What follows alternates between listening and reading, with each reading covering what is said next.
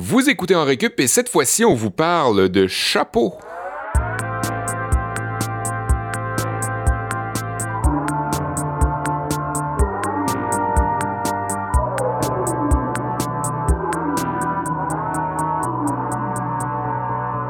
Attachez vos trucs avec la broche. C'est le 99e épisode dans Récup qui est lancé. Oh. Bon, bon, Olivier avec ses introductions. bon, ok.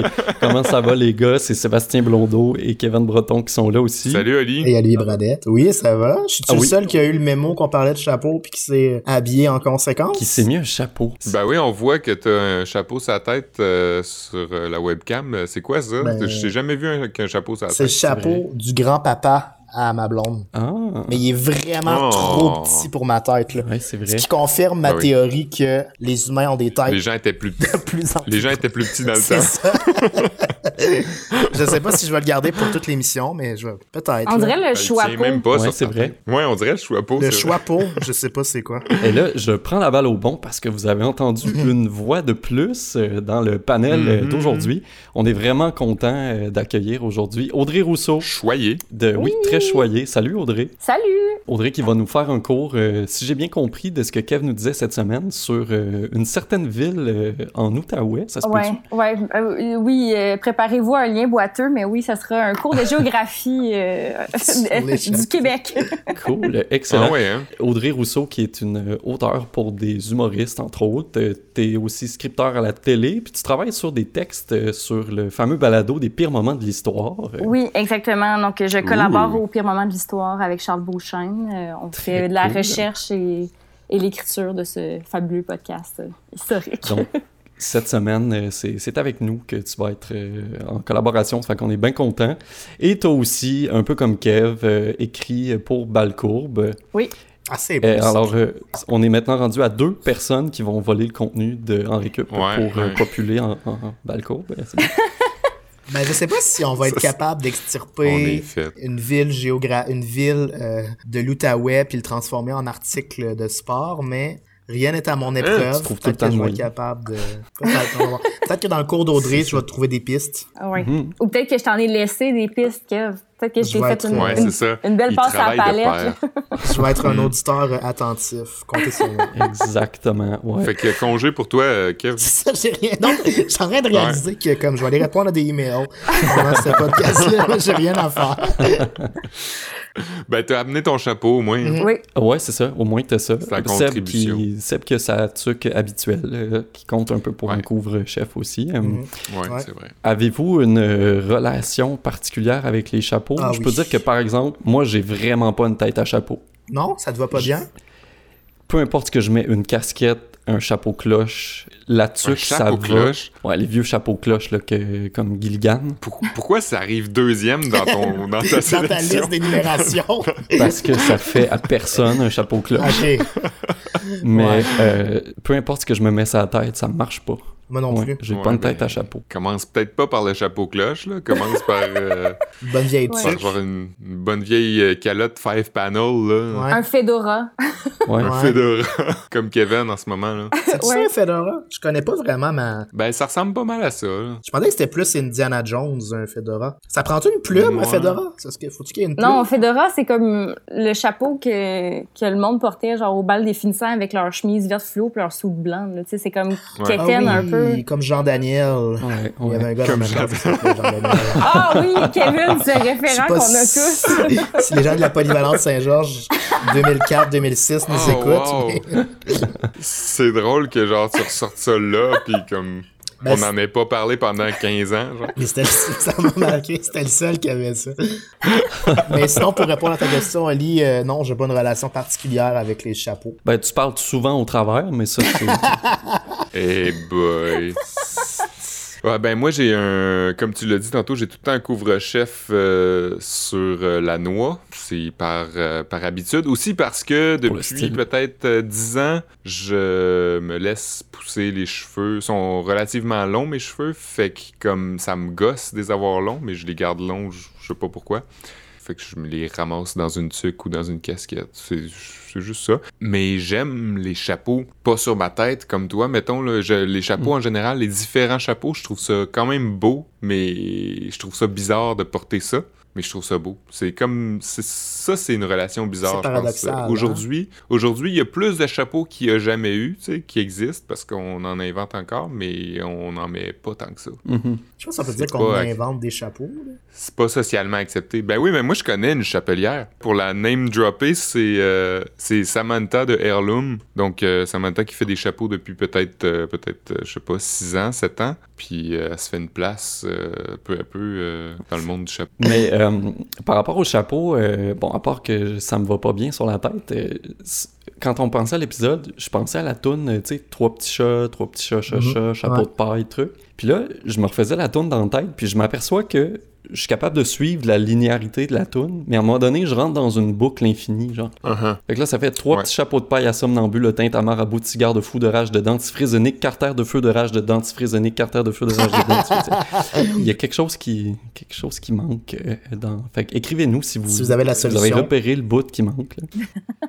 Je- Est-ce que c'est c'est ça que tu chantes pour t'endormir le soir? euh, euh, non, je chante euh, Je frappe aux portes du matin de Richard Séguin. Ah, ok. Merci, maintenant on l'a tout dans la tête. Ça fait. À part de ça, qu'est-ce que vous nous préparez? On, on sait qu'on va parler un peu d'Outaouais avec euh, Audrey. Oui. Seb, toi, de ton côté, tu vas commencer la Moi, journée. je, ouais, je commence la journée de cours avec un cours de bienséance parce que, ben, je m'en voudrais. On est au 99e. Euh, ça nous oblige à faire une rétrospection puis à se demander quel cours qu'on a fait, quel cours qu'on n'a pas fait. Puis je me suis rendu compte qu'on n'avait Mm. pas fait de cours de bienséance puis je m'en serais voulu.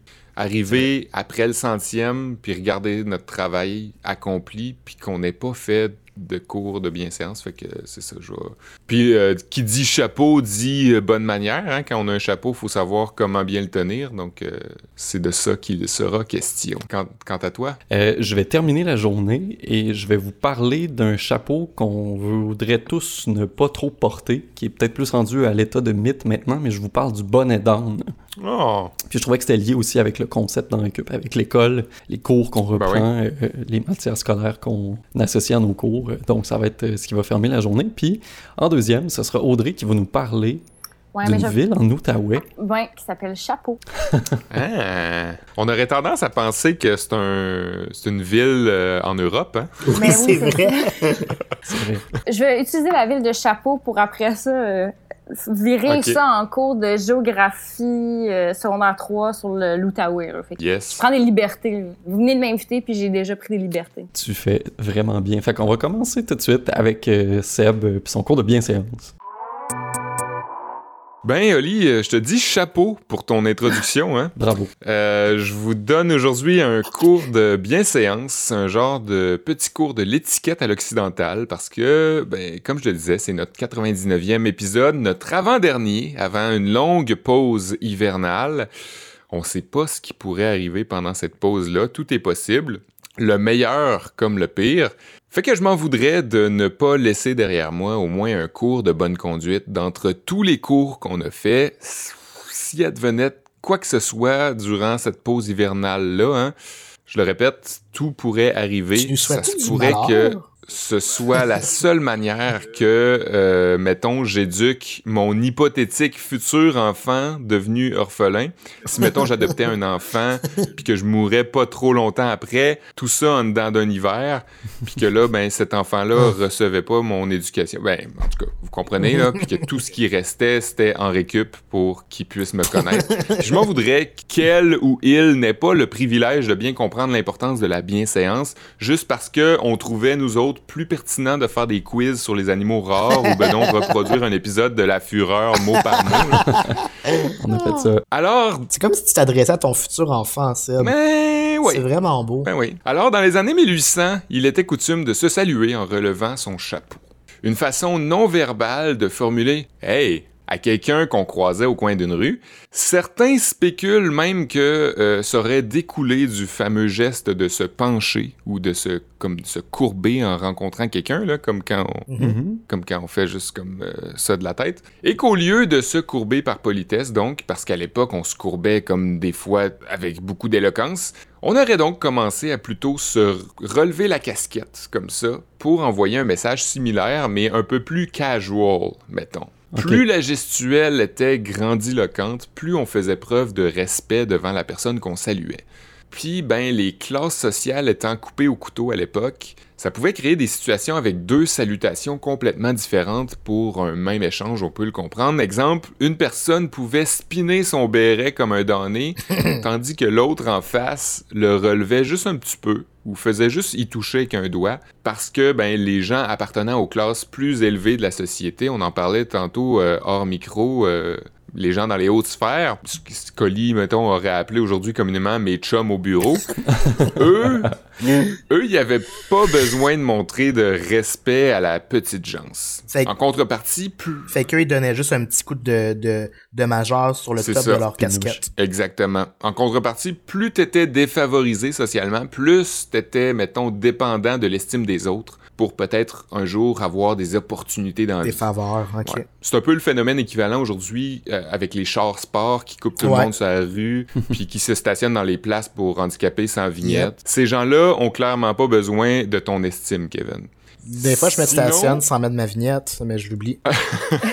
c'est pas une marque de, c'est pas un manque de respect, je vous assure. Ouais. Puis ton char, c'est comme une vanne coupée, fait que c'est comme un peu un score. un Mazda sport. 5 2011. Ouais. comme un peu un char sport. Sinon, ben, la marque de politesse va bien sûr évoluer au fil des, des siècles et les écarts de, de grandiloquence vont être de moins en moins remarqués. C'est normal, c'est comme n'importe quoi. Les us et coutumes se, se perdent au fil des ans puis de- deviennent un peu plus euh, homogènes ou lisses. C'est rendu qu'on peut même plus mettre de points à la fin d'un texto, hein, Oli? Non, Bref, très mal vu. Très niché. très mal vu. Mais tout ça nous amène au 20e siècle, en fait, où la tendance du chapeau haut forme bat son plein. On vit à une époque de double standard à ce moment-là, où avoir une bonne hygiène corporelle d'un côté est de plus en plus accepté, de plus en plus encouragé, et où de l'autre côté, les boulots deviennent de plus en plus industriels, poussiéreux, cochonnants, polluants, genre Oliver Twist avec euh, plein de suie d'en face, là, puis le cancer du poumon qui te signe tes chèques de paye à chaque mois.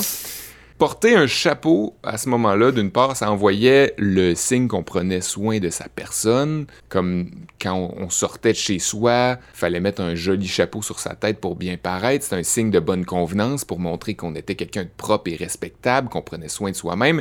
Puis en même temps, ben, ça permettait de se protéger la tête, passablement le visage aussi, de toute la cochonnerie qui tombait du ciel. L'étiquette veut cependant qu'on enlève son chapeau une fois à l'intérieur d'une maison ou d'une Ouais. église. Je me, je me suis toujours demandé pourquoi, ouais. Ben, on va te dire pourquoi, mon bel Oli. Yes. Parce qu'en arrivant de dehors, justement, le chapeau était plein de poussière à Ah. l'époque, industrielle. Puis, ben, euh, se promener avec un chapeau sur la tête qui, qui pleut du- de la suie ou euh, des, des motons de- de- d'usine, c'est pas très, très euh, cordial, j'ai une anecdote, Seb, si tu me permets, quand on est, tant, Ben oui, vas-y. tant qu'à être dans le royaume et dans la maison de Dieu, quand j'ai dit à, à ma blonde qu'on allait parler des chapeaux puis de, de ses règles de bienséance, elle m'a dit que sa mère, sa grand-mère, quand elle allait à l'église, euh, elle la forçait, ben pas elle la forçait, mais elle, elle insistait pour qu'elle porte un chapeau en tout temps Hum. pour des c'était comme genre une règle d'une coutume de bon usage à l'époque puis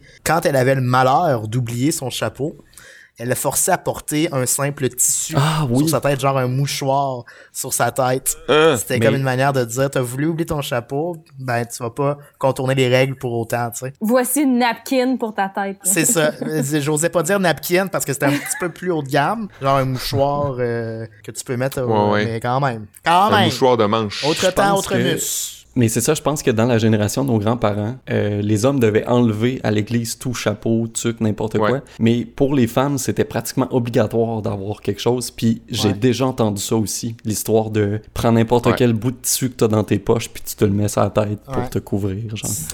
Euh, Ouais. On- Puis le code de, de bienséance s'étendait, puis s'étend aussi jusqu'à la table à manger, dans les funérailles aussi, dans les mariages, euh, durant un hymne national, Kevin, Yep. ou quand on érige un drapeau, ou quand on est pris en photo aussi, on enlève son chapeau pour comme montrer son, son beau visage. Un signe de respect et puis un signe d'honneur, mettons, pour les gens qui nous entourent. C'est c'est ce qu'on dit sur le site euh, de... Oh, merde, j'ai pas écrit ma source.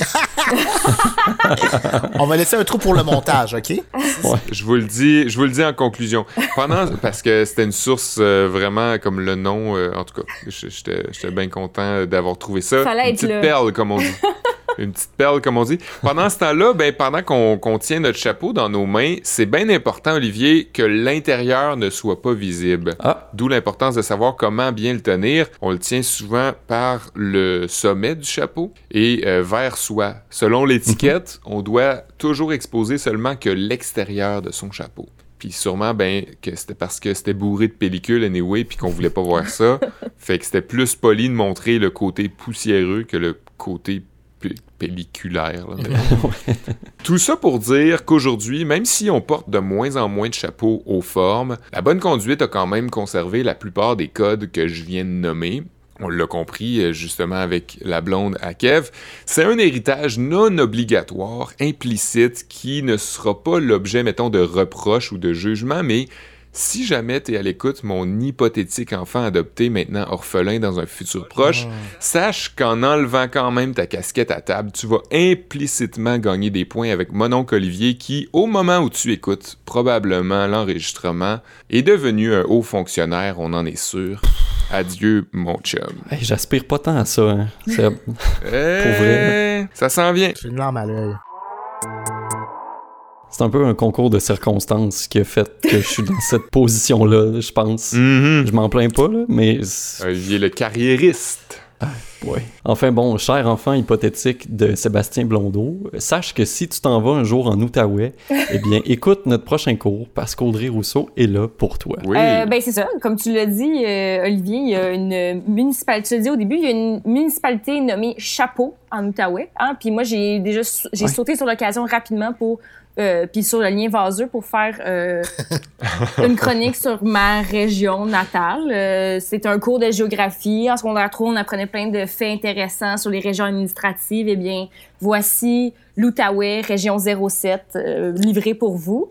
Euh, malheureusement, je, je le dis tout de suite là, pour ceux qui nous écoutent dans la ville de Chapeau, euh, je passerai pas beaucoup, je passerai pas beaucoup de temps sur votre euh, village parce que je sais pas pourquoi ça s'appelle Chapeau. J'ai cherché sur le site, puis il y avait rien sur le site de la municipalité qui me disait l'origine du nom. Par contre, Ah, je ouais. sais que les sentiers de VTT sont ouverts, fait que Ah, bon. good to know.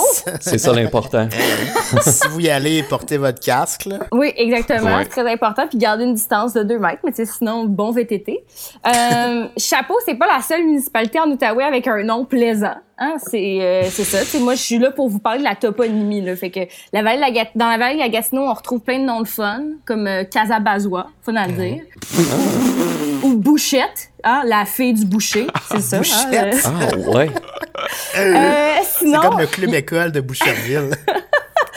sinon, Ben, il y a ben, le lac Bouchette au lac Ouais. Saint-Jean. C'est vrai? Ben, Je connais. Ouais, lac Ben. Bouchette. Il n'y a pas le lac Bouchette, Oli.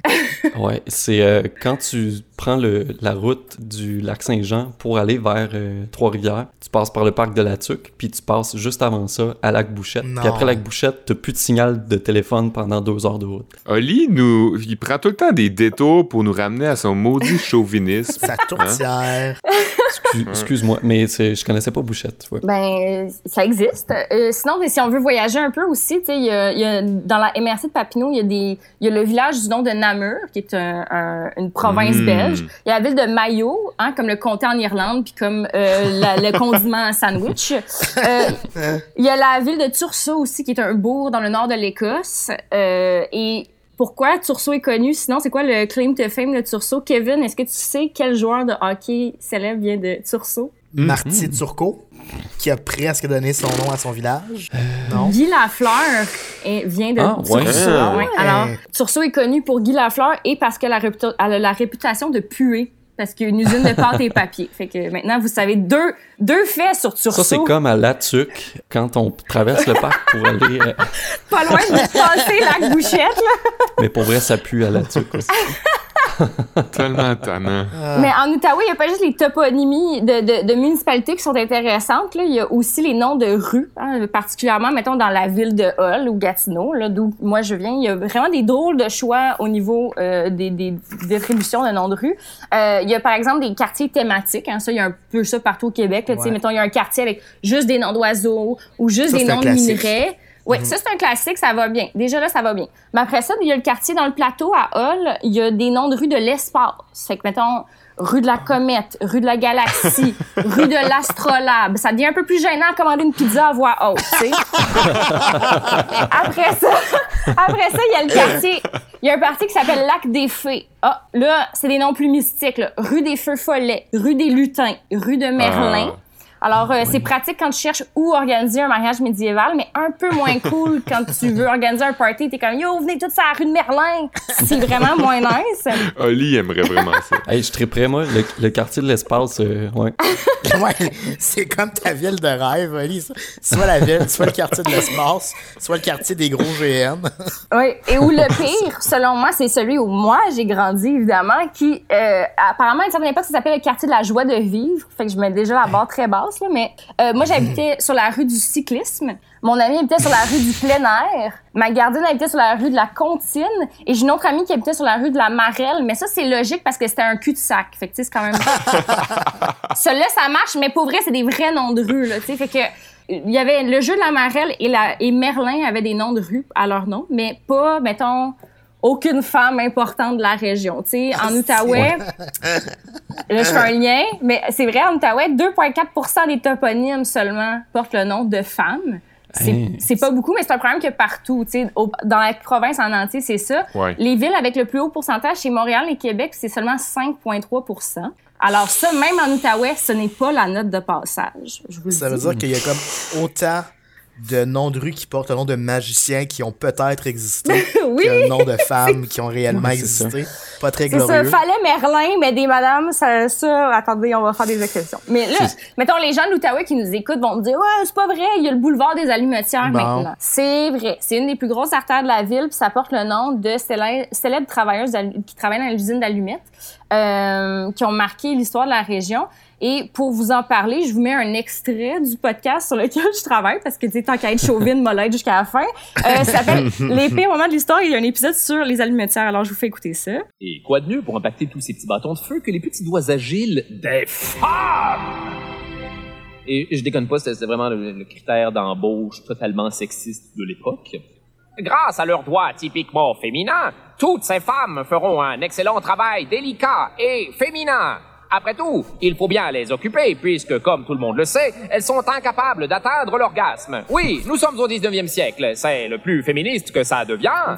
Alors, les allumetières, donc impacter des allumettes, et elles ont un boulevard à leur nom, mais tu sais, ça règle pas le problème général de la ville. Tu sais, même pour le nom du boulevard, les gens hésitaient entre ça ou d'autres noms comme celui boulevard Joe Montferrand, un autre personnage de la région, Ah, qui lui ouais. était connu pour s'être battu contre des Irlandais sur le pont entre Hull et Ottawa, puis son party trick c'était de rentrer dans des bars et de kicker le plafond. Fait que c'était soit lui ou les femmes qui ont créé le premier syndicat catholique de la province. T'sais, on entre les deux sur le même pied d'égalité. Ouais, mais il est quand même Euh, badass, Joe Montferrand. Faut pas lui- rien lui enlever. Là. Fun fact, il y a des bars en Outaouais qui apparemment faisaient des trous dans leur plafond puis étaient comme Joe Montferrand est venu ici checker il y a un trou dans le plafond pour attirer des, des gens parce que les gens Ben, étaient attirés voyons. à ce point-là par le party trick de Joe Montferrand.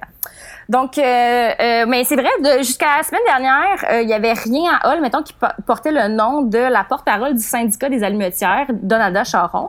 Euh, là, cette semaine, ils, ont ina- ils ont inauguré la bibliothèque à son nom. Ça, c'est très, très cool. Mais tu sais, mettons, à Hall, il y a un boulevard et un parc au nom du maire de la ville le plus corrompu de l'histoire qui faisait affaire avec euh, avec euh, que, que la ville s'appelait le petit Chicago puis il faisait euh, affaire avec la mafia puis pour euh, vendre de l'alcool aux États-Unis. Mais lui, il y a un parc, un boulevard, puis elle a une petite bibliothèque. Tu sais. Qu'en tout cas. Euh, puis là, mais mettons qu'on brainstorm d'autres idées là, pour améliorer ça, cette situation toponymique là. Dans ma, ma chronique sur les chapeaux. Euh, En fait, Audrey, peu importe le podcast où on l'invite, a fait comme un éditorial de même, peu importe le sujet, elle trouve une manière de tweaker les ça. femmes travailleuses, je vais juste faire un lien boiteux. C'est vraiment son cheval de bataille. Ben oui, fait que là, ma nouvelle obsession, maintenant que les allumetières, c'est rendu super mainstream puis tout le monde connaît ça, euh, ma nouvelle obsession, c'est les effeuilleuses de Mika. Alors, Qu'est-ce que- Les Qu'est-ce qu'une fameuses effeuilleuse? effeuilleuses. là, là, on parle pas des feuilleuses dans le sens cochon du terme, là, Kevin. là. Sors-toi la Je suis tête désolé, de... de- désolé. Oui, c'est ça. Première mais euh, quoique, c'est pas une raison pour ne pas nommer une rue à son nom, là, mais tout ça pour dire que c'est pas ça leur job. Dans le fond, leur job, c'est vraiment d'effeuiller des- du mica, là, le, le minerai, là, la roche. Ah, Ouais, ouais. c'est ça, on parlait sans doute pas du chanteur non plus, mais... Non. non, on parle euh, du minerai qui se retrouve beaucoup dans le bouclier canadien. Hull, c'est dans le bouclier canadien. Je reviens, on est dans un cours de géographie, je vous le rappelle. Que- donc, il y avait des femmes que leur job, c'était juste d'effeuiller du mica pour en faire euh, des isolants électriques à l'époque. C'est la fin de l'explication parce que je pourrais pas l'expliquer plus que Et ça. des cancers au poumon. Oui, sûrement. Fait que c'était dans une petite maison. Il était comme une centaine, puis il effeuillait du mica. Alors, euh, voilà. Euh, le- puis là, vous allez me dire, ouais, mais effeuilleuse, là, on peut pas nommer une rue à ce nom-là, blablabla. Mais le nom a déjà été approuvé par la toponymie de Gatineau sous le nom de ouvrière du mica. Ils ont rendu ça PG. ok, fait que ça pourrait, ça serait possible, mais non, on l'a pas pour l'instant. Il y a encore une rue Amherst à Hull, mais il y a pas de rue ouvrière du mica. Que c'était pas mal ça, ma réflexion générale sur la toponymie. Ouais. J'espère que vous avez aimé ma chronique sur la ville de Chapeau et que vous ne regrettez pas de ne pas avoir invité une chapelière à votre émission. ah, On regrette euh, pas du tout. Merci beaucoup, euh, Audrey. Je vais encore revenir à, à moi puis ma maudite région. C'est même pas une blague. Mes parents habitent sur la rue du plein air à Chicoutimi. Ah, shit! bon. Oui. Moi pis Seb, on est complètement étrangers à ça parce qu'on vient de Saint-Georges-de-Beauce où les rues sont simplement numérotées de 1 à 499 puis on sait on sait pas du tout compliquer la vie avec ça. Mais c'est bien pratique Ouais. pour retrouver sa rue parce qu'ils sont classés, sont en ordre. Ben oui, c'est ça. Ben oui, ce serait bien le bout de la menthe qui met ça dans le désordre. Si t'es pas en ordre, 1, 2, 13, 49, 700. Hey, ça serait drôle. Ouais.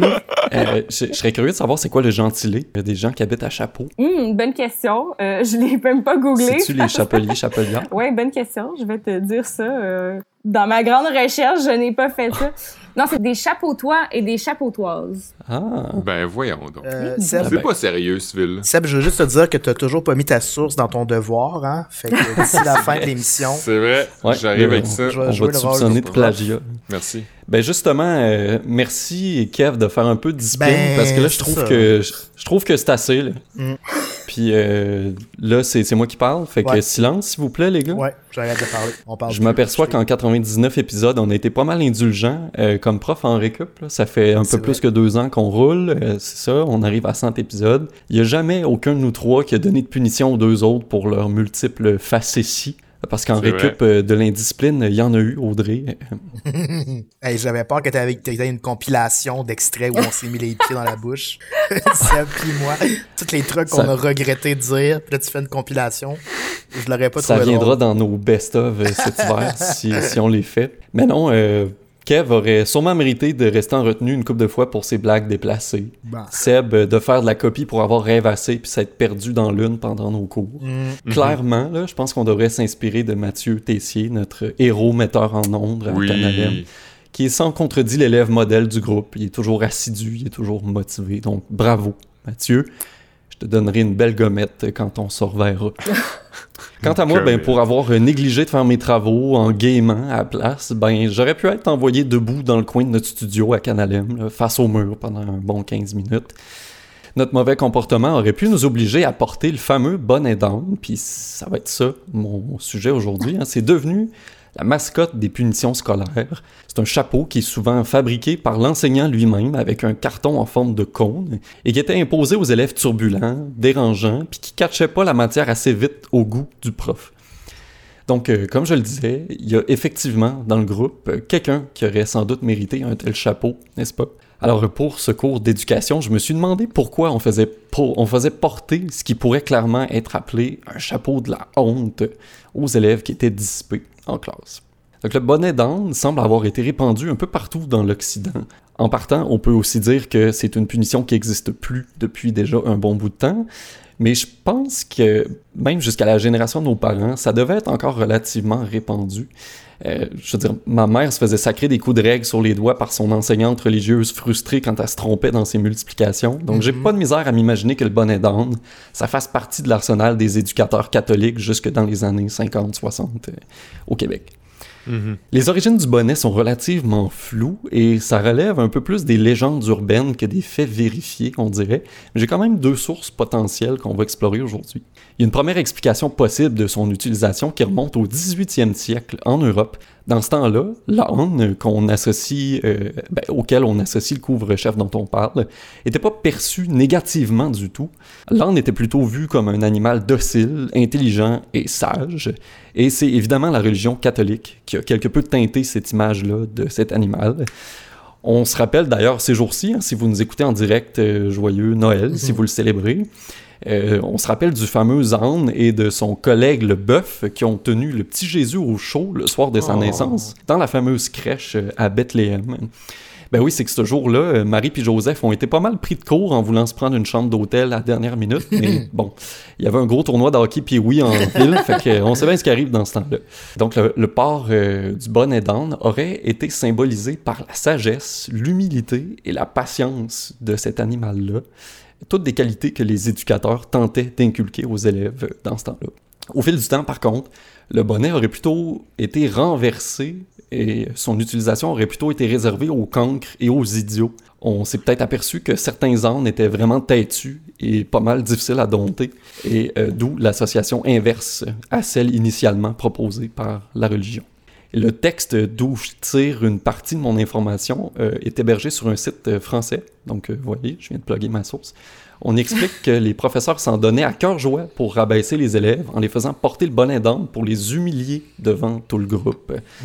faut quand même être vraiment mal avec soi-même pour prendre un malin plaisir à abuser de son pouvoir pour ridiculiser des pauvres enfants qui font bien ce qu'ils peuvent en classe. Heureusement, euh, l'éducation nationale a par la suite banni le chapeau de la honte, étant donné qu'il était clairement devenu un objet de maltraitance psychologique et d'intimidation. Heureusement, aujourd'hui, les enseignants frustrés de la France parviennent sans problème à dénigrer et déprécier leurs élèves juste avec leurs mots.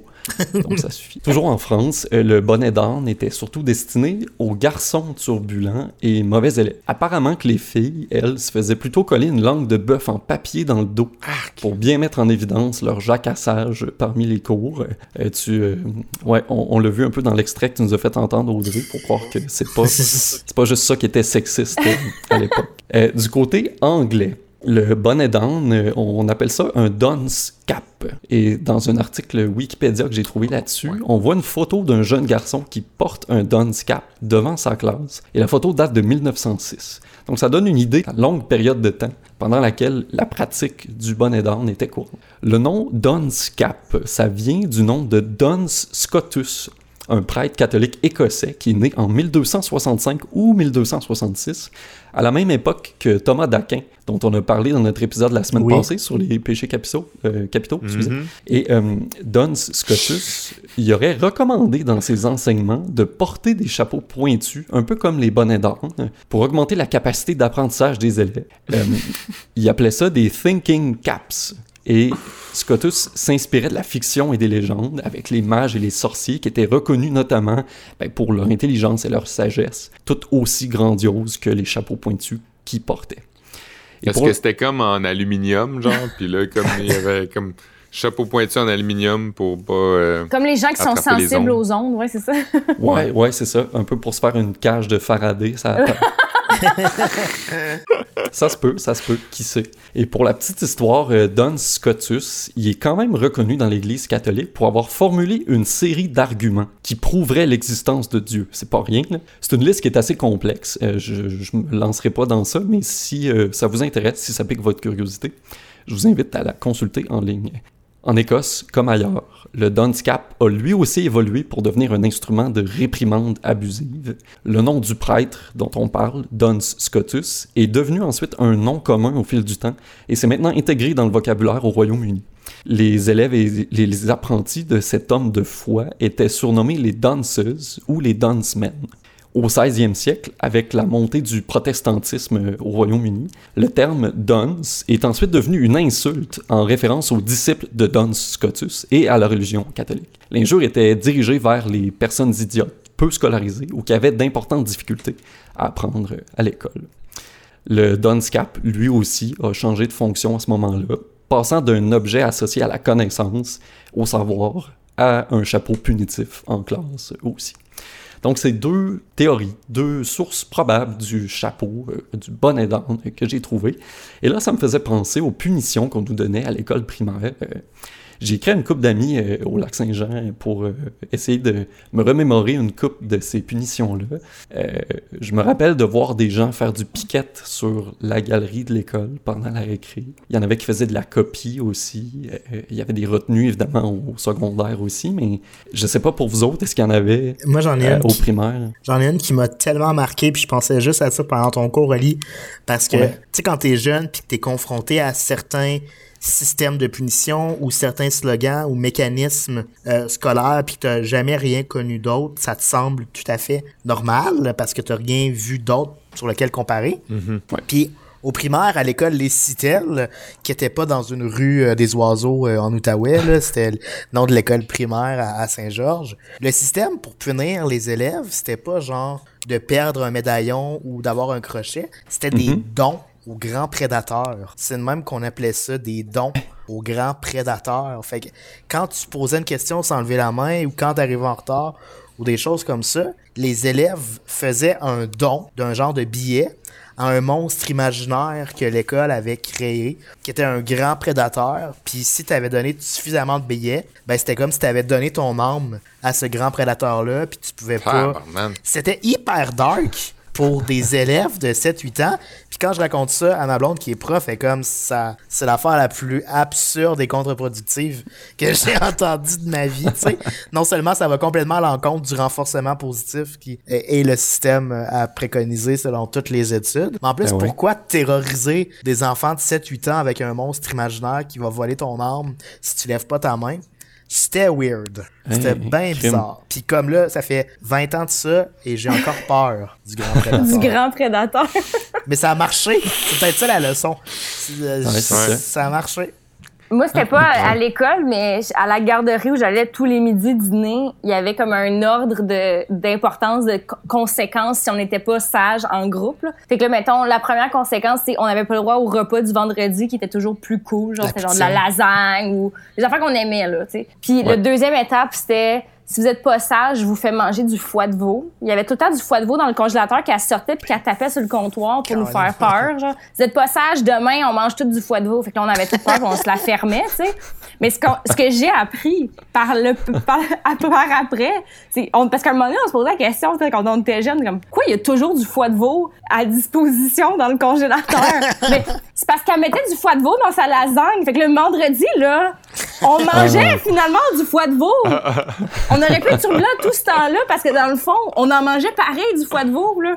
Fait que c'est ça. Là, vous avez tous des trust issues depuis ce. Vraiment, moi, je Ouais, fais plus ouais. confiance à personne depuis Ouais. que j'ai qu'on m'a eu, là, depuis que Loulou m'a eu avec son foie de veau, là. Fait que voilà, c'est ça. C'est tout ce que j'avais à dire sur le foie de veau. Remets tout en question. Ah, bonne. Puis à mon école, excuse, à mon école, quand on était sage, par exemple, on avait une, une récompense, puis c'était, on avait de la slush poppy. En, il y avait un, camion de slush qui venait dans la cour d'école puis qui en offrait aux étudiants. Sauf ceux qui avaient pas été tannants, il y avait pas de slush. Cruel, c'est très cruel. Quand il y a un troc de, slush, tu y as pas accès, c'est très cruel. La mascotte de Slush Poppy qui, par ailleurs, porte un chapeau Ah, La tout boucle est dans tout. slush poppy qui est faite en Outaouais. qui est faite en Outaouais. Ah, c'est vrai. Ben, est Hey, Il n'y a pas un aréna, d'ailleurs. Ouais, l'aréna des Olympiques de Hull s'appelle l'aréna slush poppy maintenant.